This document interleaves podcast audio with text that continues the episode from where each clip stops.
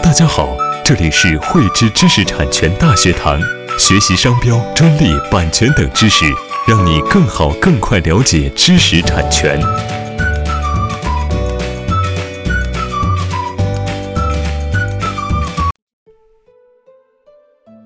呃，今天我们来聊一下，在商品的包装装潢上使用了他人注册商标中的其中一个要素是否构成侵权的问题。啊，最近呢，厦门法院判决了一起案件。啊，这起案件的原告呢叫厦门兴茂公司，他在馅饼这种产品上注册了一个叫“鼓浪屿”的商标。经过多年的使用，“鼓浪屿”商标获得了福建省著名商标的荣誉称号。那被告呢叫厦门粤海公司，那这个公司也是生产馅饼的。他在他的商品的包装装潢盒上。在侧方啊，用小字写上了“鼓浪屿馅饼”五个字。那原告呢就认为被告侵犯商标权，并且构成不正当竞争，以这个为理由起起诉。那最终呢，厦门法院作出了判决。那我们先来看一下啊，对商品中含有的这种描述性内容是不是能正当的使用？那这案子是不是属于正当使用，还是属于侵权的问题？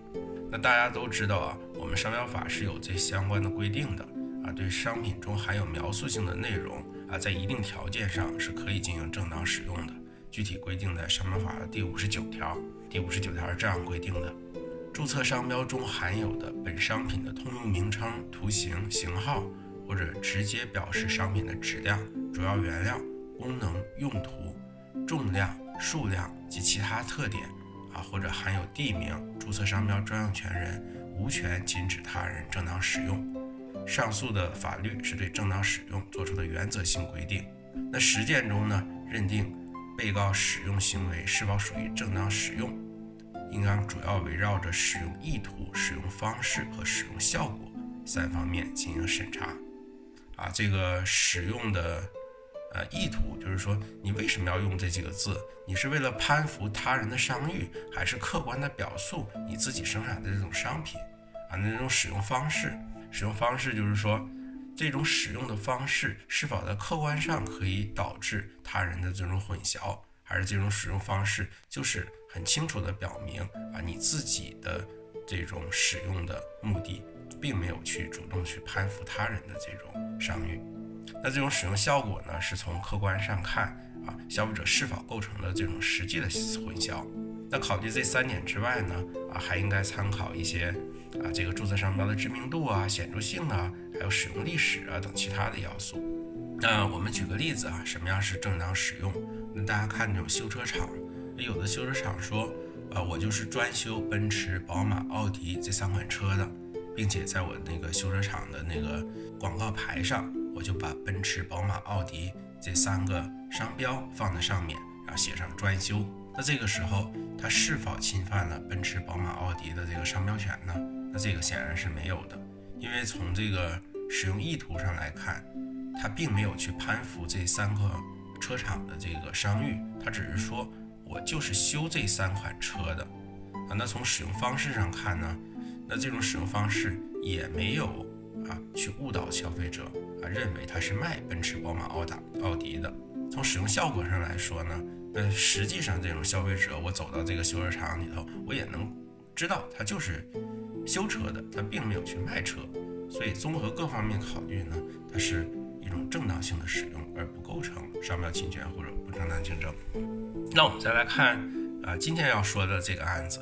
那被告呢，在相同的产品的包装盒的侧面。啊，写上了“鼓浪屿馅饼”这五个字，那这个构不构成正当使用？呃，那我们来看这个“鼓浪屿”和这个馅饼有没有什么实际的关系？那馅饼的制作呢，跟鼓浪屿这个区域的呃一些特点，比如说土壤、水质、气候等独特的地理因素，并没有任何的关系。啊，现有的证据呢，也不足以证明。鼓浪屿这个区域具有馅饼制作独特的这种传统工艺或者民间传说等特定的人文因素啊，鼓浪屿只是一个全国闻名的国家级五 A 旅游景区，相关公众对鼓浪屿和馅饼并没有产生一定的这种对应关系。那换言之呢，无论是从鼓浪屿的地理因素或者人文因素的角度，这个被告啊在馅饼上标注鼓浪屿特产，都缺乏正当的理由啊，不像鼓浪屿它本身就是一个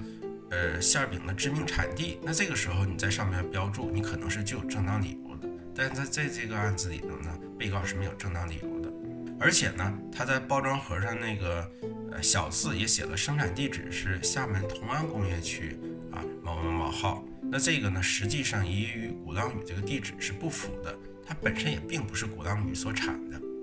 这样呢就会造成相关公众认为该馅饼产自鼓浪屿。这个后果呢，不仅使相关公众对这个产品的来源产生误导，而且呢，被告啊这个使用方式啊与原告在馅饼上申请的这个鼓浪屿的这个注册商标呢具有较高的呃近似度啊，它是鼓浪屿特产和鼓浪屿三个字，它的呃实质的内容。核心的内容是近似的，这样呢又造成了消费者容易与原告的商标啊构成混淆，实际上就是借用了原告的这种商誉。那被告呢在馅饼包装盒上标注鼓浪屿特产的行为呢，必将减损原告享有的注册商标权带来的这种权益，从而降低原告的市场竞争力啊。那这是一种违反诚实信用啊，扰乱公同啊公平竞争市场秩序的行为。最终呢，法院是判决依据反法的第二条啊，构成了不正当竞争。喜欢慧知课程内容的朋友，欢迎转发分享或在节目下方留言，还可以与我们老师进行互动哦。我们将在每周二、周四和周六定期更新课程。更多知识，请关注慧知知识产权微信公众号。我们下期再见。